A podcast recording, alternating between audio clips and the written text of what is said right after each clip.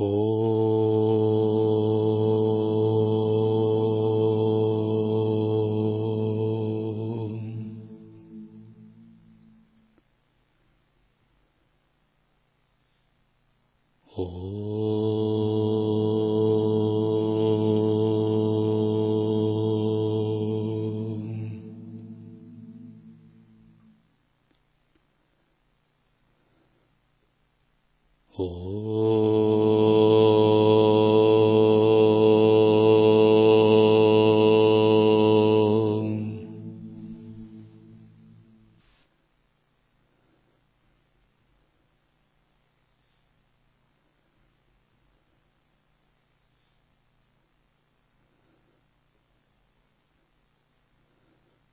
Наставление о 16 стадиях нарастания Луны внутреннего осознавания.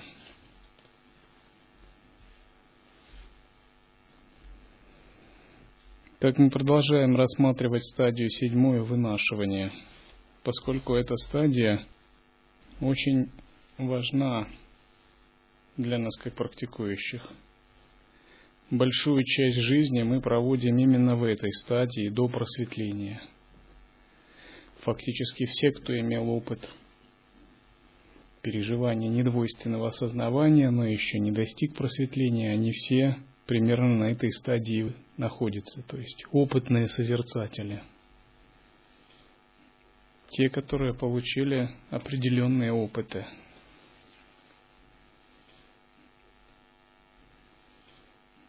Йогину следует день и ночь неуклонно и тщательно вынашивать этот вкус – как мать вынашивает в чреве долгожданное дитя.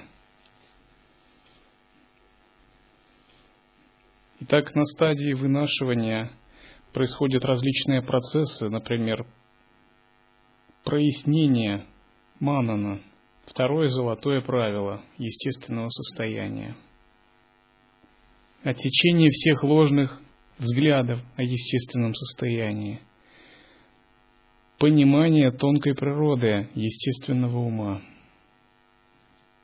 Однако это еще не все, что происходит на стадии вынашивания. На стадии вынашивания происходит также очищение, борьба с омраченностями.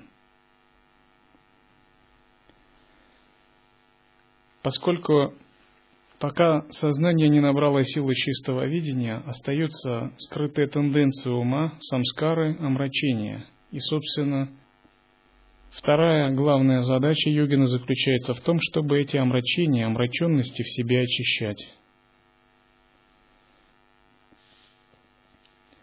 И Дататрея говорит Трипуррахасия, сознание обычно запятнано порочными склонностями. Из-за этого люди пребывают в кипящем котле рождения и смерти. Среди этих порочных наклонностей первое – недостаток веры – наставление гуру и писаний. Вторая – привязанность к желаниям, а третья – тупость, тамас, то есть неспособность понять поведанную истину.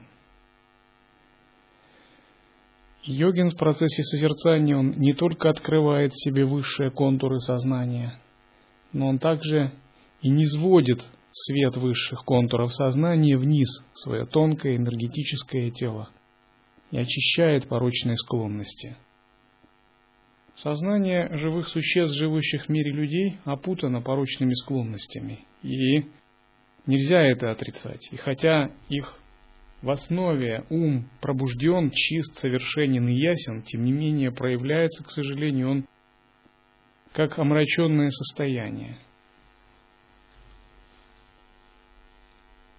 И задача монаха – это постоянно очищать омраченное состояние – Однако отличие лая-йоги Анутара Тантра, учений раздела Анутара Тантра, заключается в том, что омрачение и омраченное состояние очищаются не какими-либо искусственными методами, а в первую очередь самим пребыванием в созерцательном присутствии.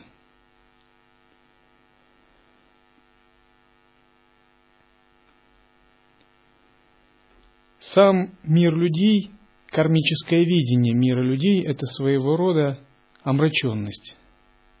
Если его рассматривать в отрыве от чистого видения, вот так, как его воспринимают именно непрактикующие. поскольку он состоит из таких качеств, как привязанность, гордость, цепляние, различные желания. То есть этот мир сам он соткан из этих желаний.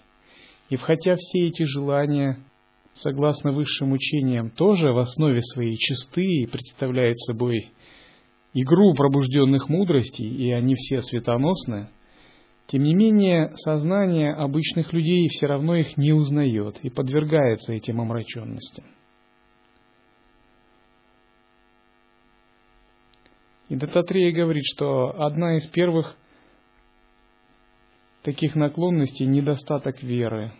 Недостаток веры значит, а, высшие контуры сознания не активированы, поскольку вера связана всегда с активностью высших слоев сознания. В соответствии с этим нет понимания тонкого восприятия мира, и из-за этого нет уверенности ни в наставлениях, ни в священных текстах. Допустим, гуру ученику говорит, «А, готов сделать такое-то задание. Если у ученика есть вера, восприятие гуру через высшие контуры сознания, у него нет каких-то проблем или колебаний.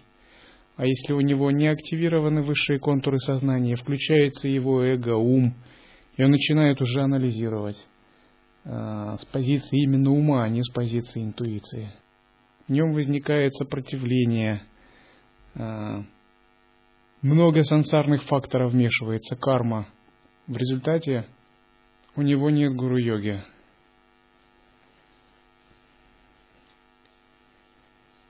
Привязанность к желаниям и тамас.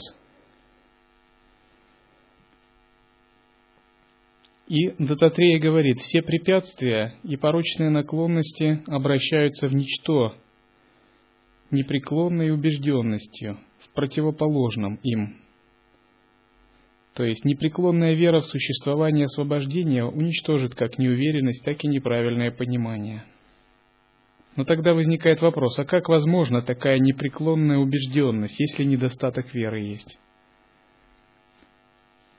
Дататрея говорит, недостаток веры коренится в неправильном рассуждении, в неправильном анализе.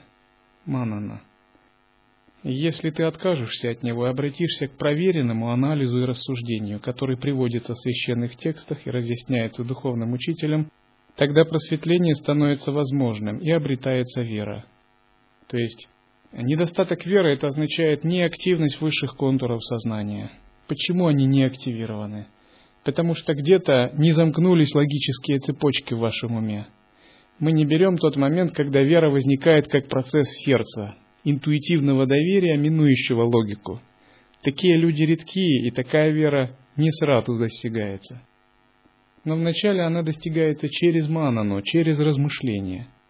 Если э, высшие контуры сознания неактивны и недостаток веры, это значит какие-то рассуждения, размышления были сделаны неправильно, а какие-то еще не состоялись, и эти цепочки еще не замкнулись.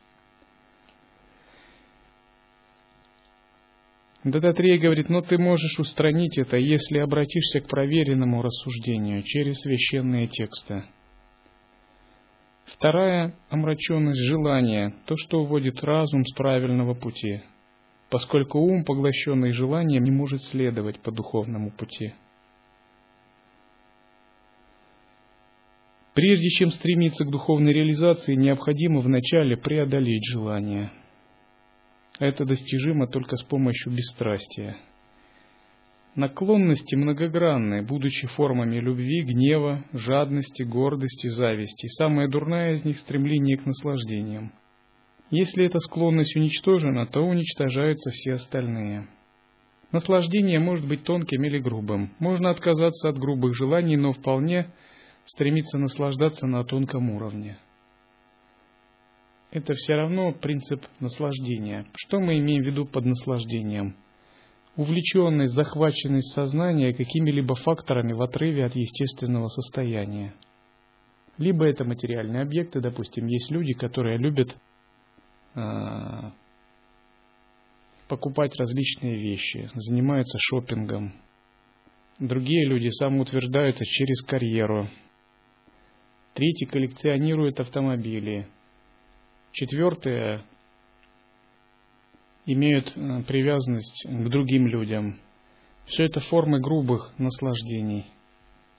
Если ум не способен созерцать в это время, это форма привязанности, которая отсекает путь к освобождению. Но есть другой вид наслаждения. Эти наслаждения тонкие. Допустим, наслаждение эстета, интеллектуала, рафинированного, ученого, художника, музыканта, брамина, анализирующего философские тексты, входящего в экстаз от ясности своей и ей гордящегося, того, что он может побеждать других. Есть еще а, более тонкие наслаждения. Это тонкие наслаждения монаха, который вместо того, чтобы безупречно отсекать викальпы, начинает заниматься визуализацией ненужной, отвлекаясь от темы медитации, размышлением – либо э, получает разные виды блаженства, тхьян и увлекается ими, теряя пространство осознанности. Он вроде бы ничего не ищет на внешнем уровне, но внутри его ум продолжает склоняться к различным формам чувственных удовольствий.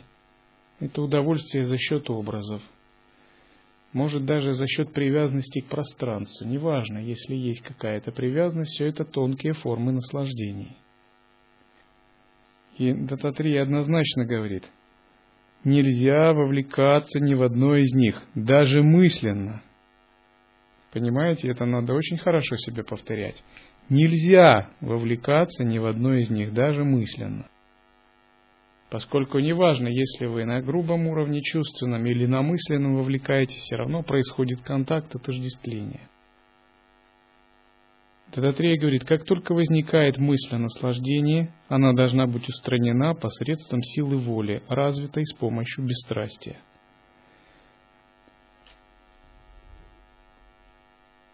Когда возникает какая-либо тенденция ума к наслаждению, то йогин всегда внутри себя может повторить сила тапаса или сила отказа от наслаждения – и вместо того, чтобы поощрять ум к наслаждению, он переводит его в другое состояние, в состояние свободы от наслаждения.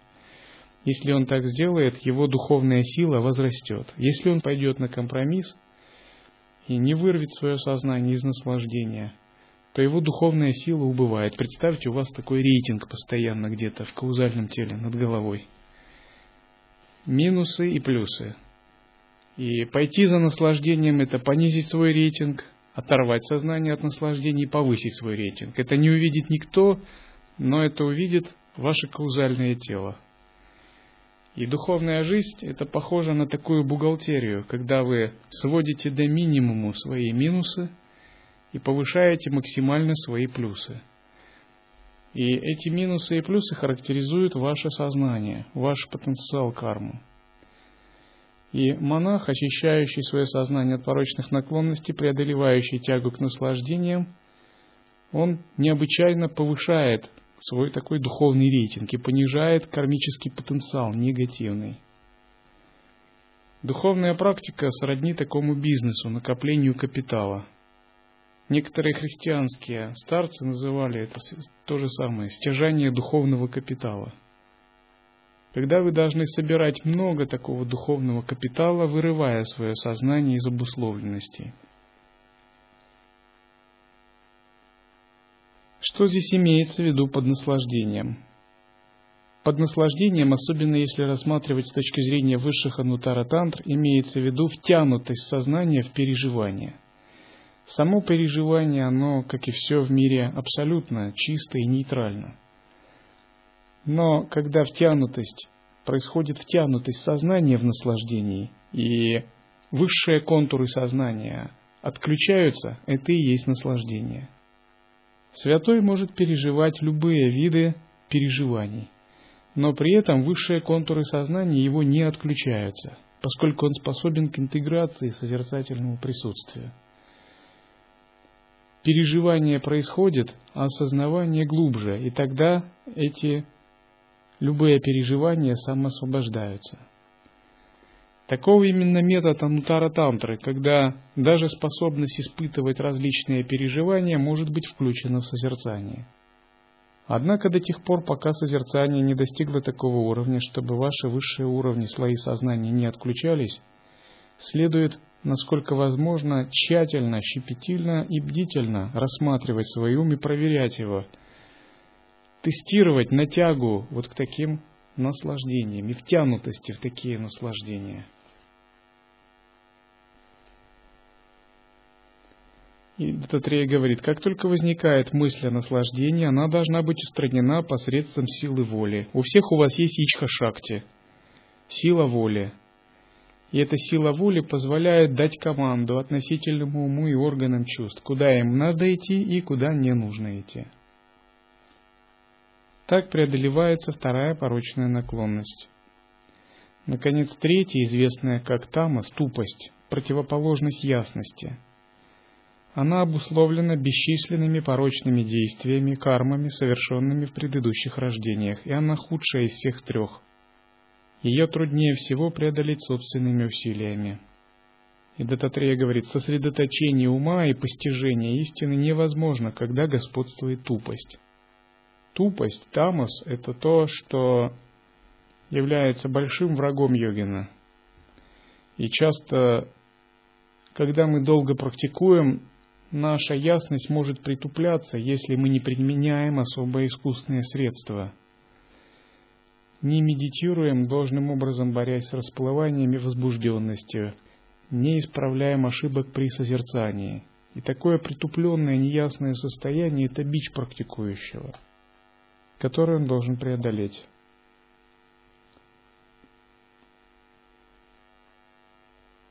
Чем обусловлена тупость тамас? Она обусловлена дурными кармами. Если представить каждого человека, то когда он рождается, у него уже существует определенный позитивный и негативный потенциал кармы. Допустим, если выразить в каких-то единицах, то негативный потенциал можно так самый негативный минус 5000 и самый позитивный плюс 5000. Это очень условно. Если кто-то рождается у него близко к пяти тысячам, то он умирает в детстве. Три-четыре тысячи у него плохая судьба, он болеет. Если у него негативный потенциал небольшой, до тысячи у него есть шанс стать практикующим. Его дурные кармы позволят ему долго жить, совершать благие действия и найти дхарму, практику, а если у него совсем мало негативного потенциала, там минус 500, минус 200, это очень счастливый, удачливый человек, независимо от того, практикует он или нет. А если у него почти нет негативного потенциала врожденного или вообще нет, там, минус 20, то это святой, который живет, излучая только свои позитивные качества на других, у которого нет собственной кармы. Таким же образом, если у кого-то позитивный потенциал, может быть 5000, это человек, который в любых обстоятельствах станет Бхагаваном, Мандалишваром, Чакравартином, либо мирским, либо духовным повелителем мира, поскольку у него накоплен очень большой духовный потенциал позитивный. Или если у него 3-4 тысячи, его ждет удачливая судьба, его способности будут расцветать он встречает обязательно духовное учение и ведет практику. А если позитивный потенциал небольшой, всего лишь тысяча, пятьсот, то ему трудно дается успех в жизни, трудно дается изучение учения. У него мало духовного капитала, он не контролирует события, события им вращает, а не он ими управляет. Он не способен воплощать намерения, добиваться ни в духовной, ни в материальной жизни – у него мало позитивного потенциала. И соотношение пуньи и папа, то есть грехов и заслуг, негативного и позитивного потенциала и определяет именно человеческую судьбу. Задача духовной практики заключается в том, чтобы негативный потенциал насколько возможно очищать, а позитивный насколько возможно усиливать, увеличивать. И такое очищение, оно происходит на стадии вынашивания.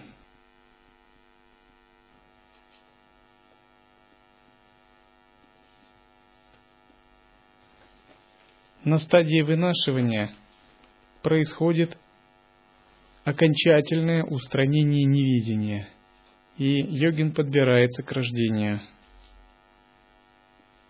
Что такое неведение?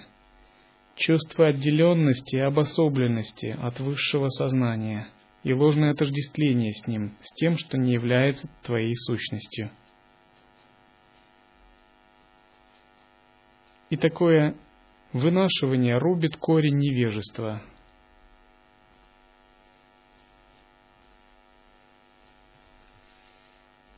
Когда вынашивание достигает кульминации, начинается различное переживание единого вкуса, связанное с временем и пространством.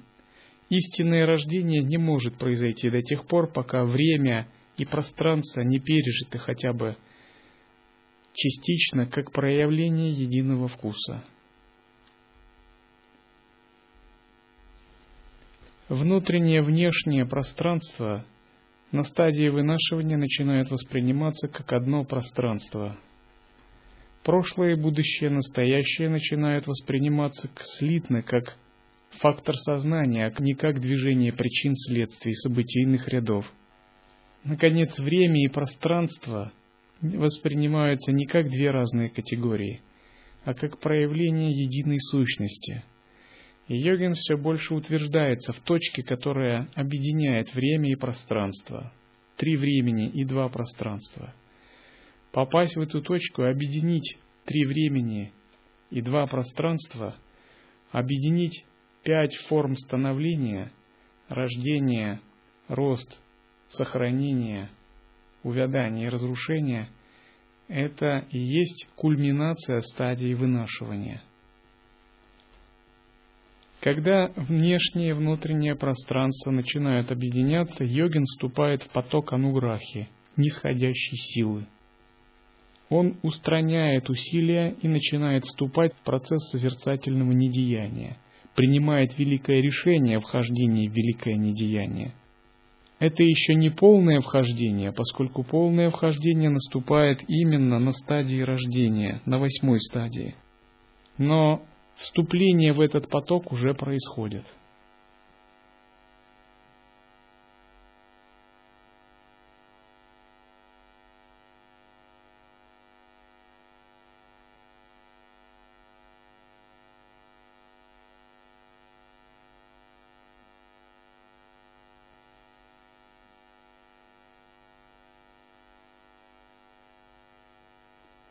Те, у кого сильная вера, легко двигаются по пути вынашивания.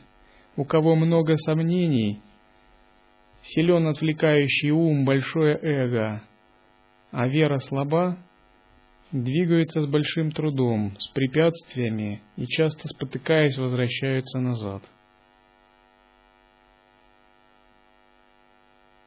Именно вера, соединенная с безупречной ясностью исследования аналитического ума дают такой непобедимый тандем, который ведет йогина к пробуждению. Сама по себе вера есть проявление активности высших слоев сознания, но ей необходима некоторая платформа, исследование, ясность. Если этой ясности нет, саму веру трудно проявить и применить. Сама же по себе ясность без активности высших слоев сознания, без веры, является просто утонченной саморефлексией. Это что-то полностью закрытое, сжатое в коконе собственного восприятия. Когда же вера и ясность объединяются, йогин становится подлинным, пребывающим в сахаджи.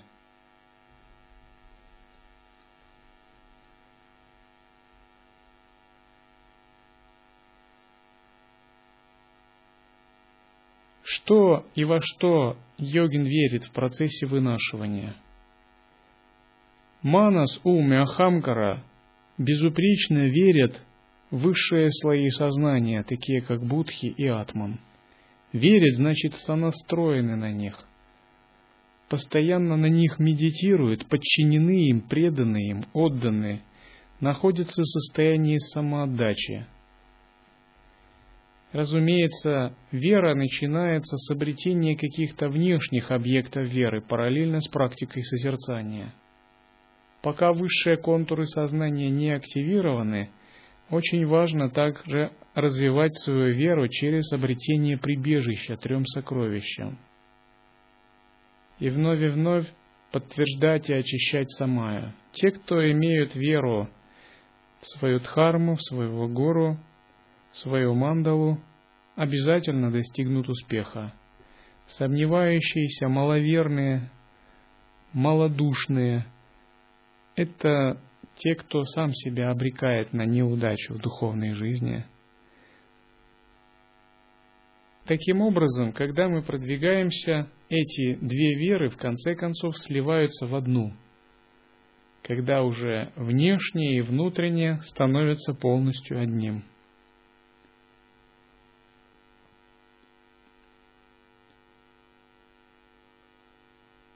А потому стремитесь всегда быть в компании тех, у кого сильная вера. Отдаляйтесь от тех, у кого вера слабая. Это не значит, что вы должны быть отчуждены. И в санге предполагается, что санга – это объединение братьев и сестер под харме, те, у кого зарождена самая и есть вера.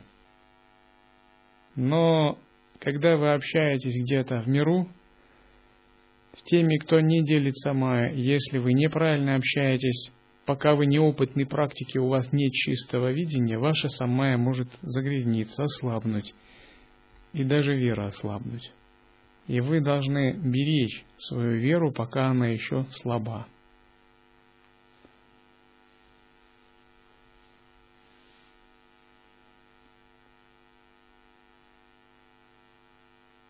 Эта вера не связана ни с философскими концепциями, ни с теориями, ни с догматами.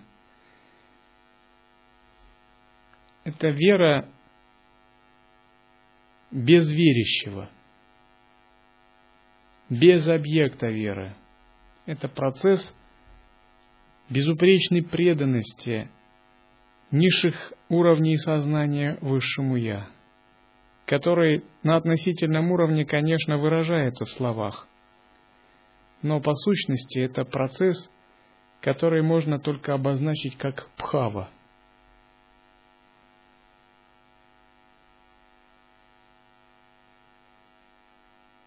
Те, кто такую пхаву имеют, они уже на земле живут на небесах, чем бы они ни занимались.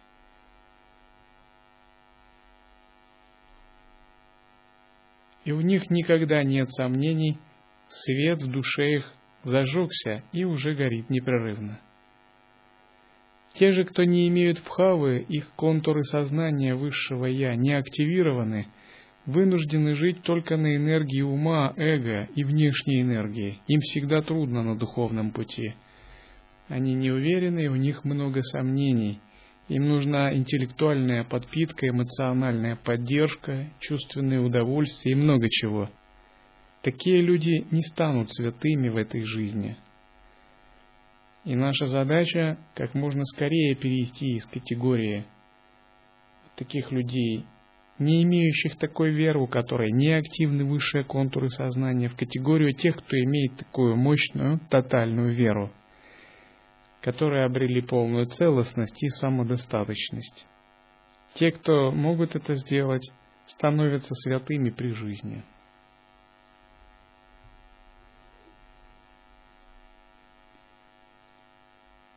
А освобождаться имеют право только святые. Не святые не будут пущены ни в рай, ни в чистые страны, ну а про освобождение даже речи нет – Божества, стражи кармы, владыки Дхармы станут неприступной стеной и скажут, куда, смертный, ты чем занимался в жизни? Ты это все растратил, тебе сюда нет доступа.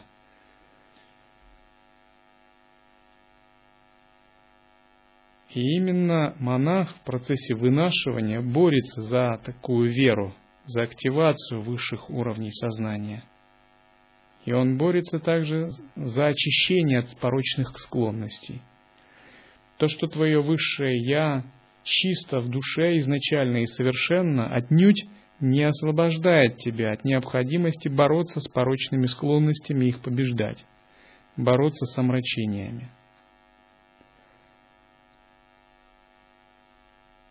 Борьба с омрачениями означает, что созерцательное присутствие берет контроль над ними, способно их сублимировать, полностью пресекать и даже проявлять до уровня чистого видения –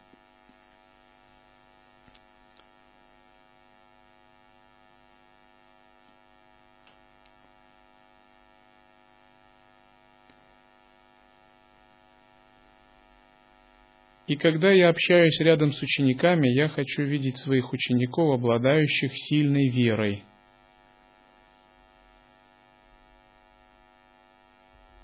способных созерцать и пробуждать высшие слои сознания. Такие ученики мне близки по духу. Я чувствую духовное родство с ними. Так, как будто мы одно –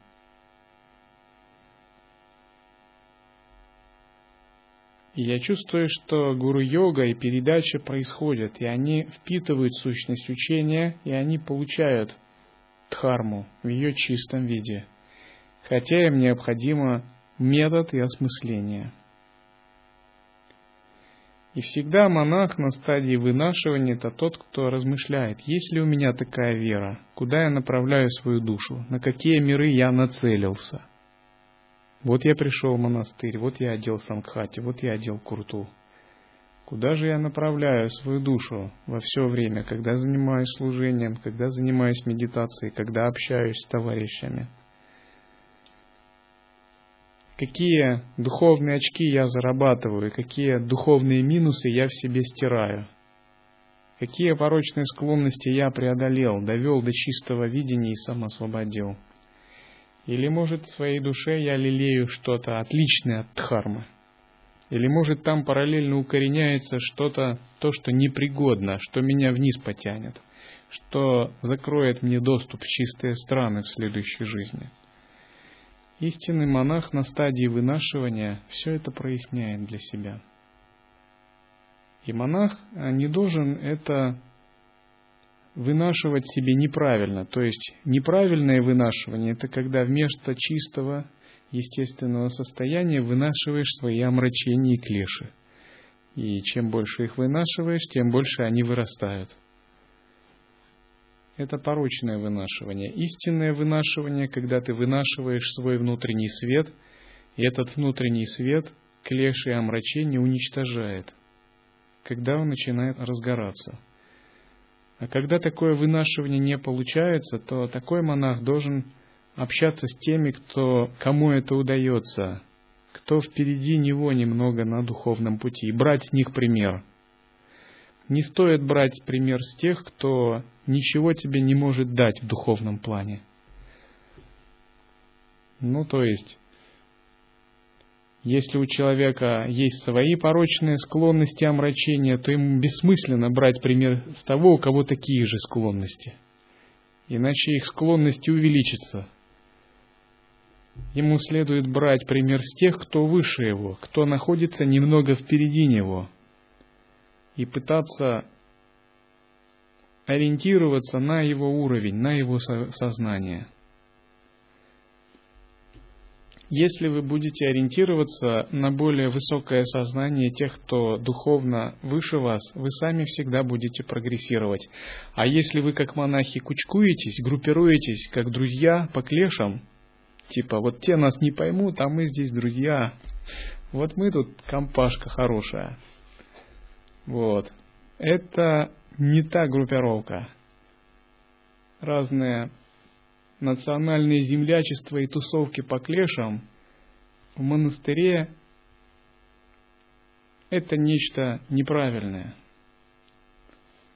В таком случае лучше сказать, знаешь что, ты хороший приятель, но у меня клеши, у тебя лучше нам держаться подальше друг от друга, пока мы святыми не станем.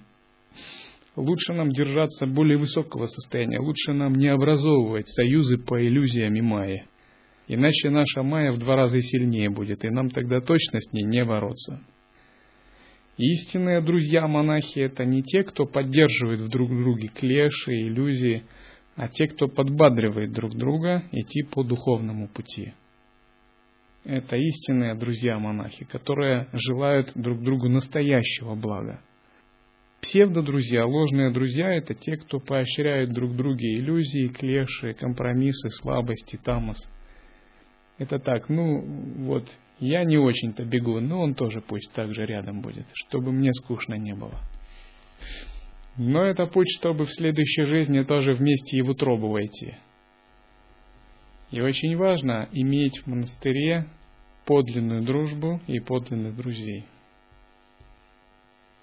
и истинные друзья – это духовные друзья, те, кто способны помочь вам в духовном плане, искренне желают вам блага и духовного роста. То есть это не те, кто э, говорят, ну ладно там, поспи часок, ничего. Это не те, кто имеют к вам какое-то такое компромиссное снисхождение, поощряющее клеши. Это те, кто, обладая к вам любовью, помогают в самом деле открыть себе высшие слои сознания –